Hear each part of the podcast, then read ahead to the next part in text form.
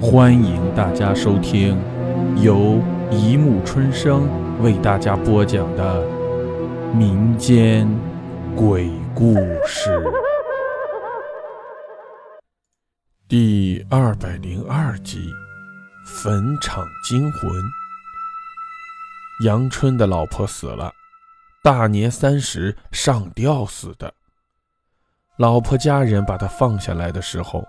看见他浑身青一块紫一块的，老婆的家人对着杨春大吵大闹，说他逼死了他们的女儿，让他偿命。杨春不理，他自己想不开上吊，跟他有什么关系？他就讨厌老婆这样唠里唠叨的女人，他心里烦就打她，他敢还手就往死里打，他怕了不敢吭声，他才哼着小曲儿走了。没想到老婆受不了委屈上吊死了，杨春想死了就死了吧，还给我添麻烦，又要办丧事，又要应付他家里人来闹，真烦。一个月后，杨春答应赔给老婆娘家十万块钱，这事才渐渐平息。给完钱，杨春觉得很憋屈，跑到老婆坟前。对着他的坟一阵乱踢，才算解恨。然后骑着摩托往回走。不巧，天突然下起了大雨，他不得不躲进坟边上的一片树林里。可是雨太大了，站在树林里，他还是被雨淋得湿透了。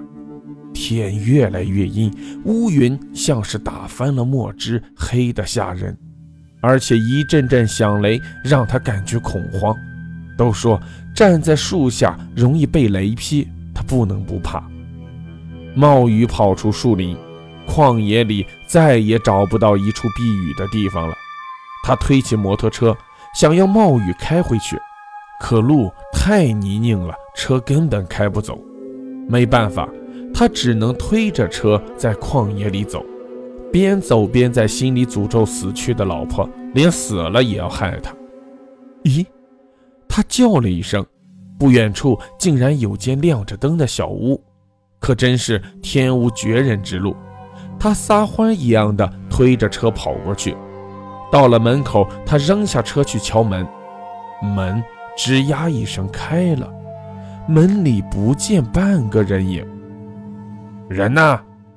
杨春一边往里走一边叫道：“突然，他看见一颗头颅出现在他面前，啊的一声，他往回退了几步，差点跌倒。这时他才看清，头颅的主人是个穿着一身黑色衣服的漂亮女孩。因为她穿了一身黑，在昏暗的屋子里，看上去像是一颗飘在空中的头颅。看清是人，他松了一口气。”口气傲慢地问：“哎，借你的地方待一会儿，雨太大了。”女孩从容地冲着杨春莞尔一笑，美丽中夹杂着几分妩媚。这一笑可把杨春的魂勾去了。这些年，他只对着老婆一个女人，乏味透了。偶尔他也会去找小姐，可是那些女人个个画的和天仙一样，卸了妆和鬼一样。而面前这位女孩清新可爱，一看就是纯正的处女。他的心痒痒了，想要摸一下她那粉白的小脸蛋，所以他一改傲慢，柔声说：“呃，小妹妹，你怎么一个人在这儿？”“我是来看我妈妈的。”说着，女孩指了指前面的坟地，然后又说：“后来下起了雨，我就躲在这里避雨。”杨春哦了一声，嘴角微扬，毫不客气地走了进去。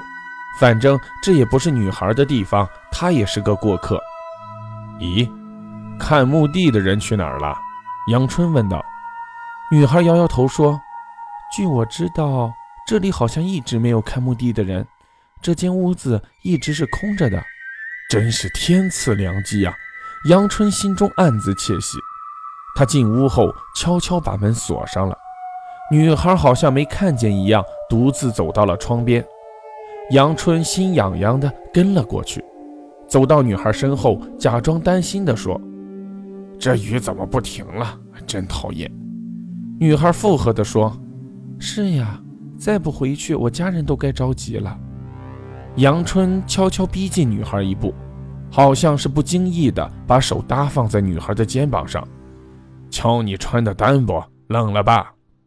女孩尴尬的躲开了他的魔爪，小声说：“不，不冷。”杨春哪里肯放过这个机会？他一个箭步把女孩堵在角落里，然后色眯眯地盯着她看，嘴上叫着“妹妹”，手向她胸前抓去。女孩突然双手按着额头，很痛苦的样子。杨春吟声问：“妹妹怎么了？让哥哥看看。”女孩痛苦地说：“我，头疼发作了，嗯，痛死我了。”说着，人无力地倒了下来。杨春手疾眼快地抱住了她，女孩没有挣扎，手抱着头，痛苦地呻吟着。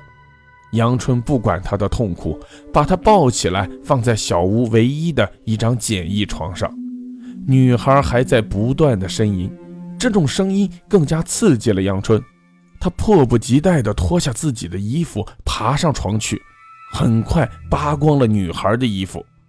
突然间，他看见衣服上沾着一大块皮肉，再一看，女孩像是被扒了皮一样，全身如同一个血葫芦。杨春的淫欲一下子消失了，他屁滚尿流地跌下床，指着女孩语无伦次地嚎叫。女孩直挺挺地站了起来，瞪着杨春，他的脸上在变，越变杨春越熟悉。是老婆临死前那张惨白惨白、泛着青色的脸。杨春尖叫了一声：“是，是你！”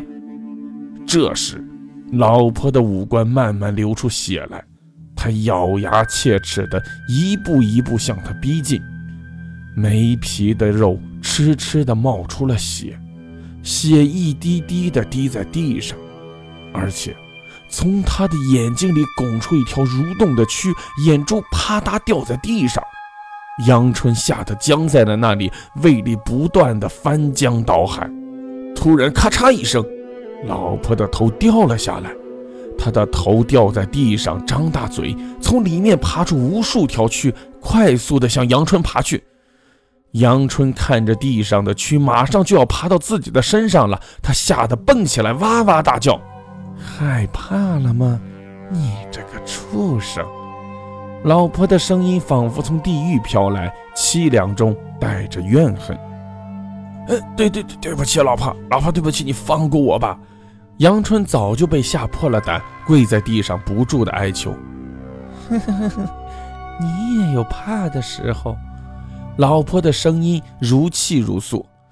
我我我我怕了，老老婆，你放过我吧。杨春继续求道：“没用的，我是不会放了你的。你忘了是谁把我吊在梁上？是你，是你蒙着面，是你把我勒死后吊在了梁上，做出了我自杀的假象。”杨春的汗流了下来，他还以为他蒙着面，谁也不知道。要知道，人在做，天在看。老婆严厉地说：“我回来。”就是找你报仇的，就算杀了你，我被打入地狱，我也在所不惜。说完，他伸出长着一双长长指甲的手，逼向杨春的脖子上的动脉。不不不，都是我的错，你放过我吧，我我这辈子给你烧香拜佛。随着杨春惨叫一声，倒在了血泊之中。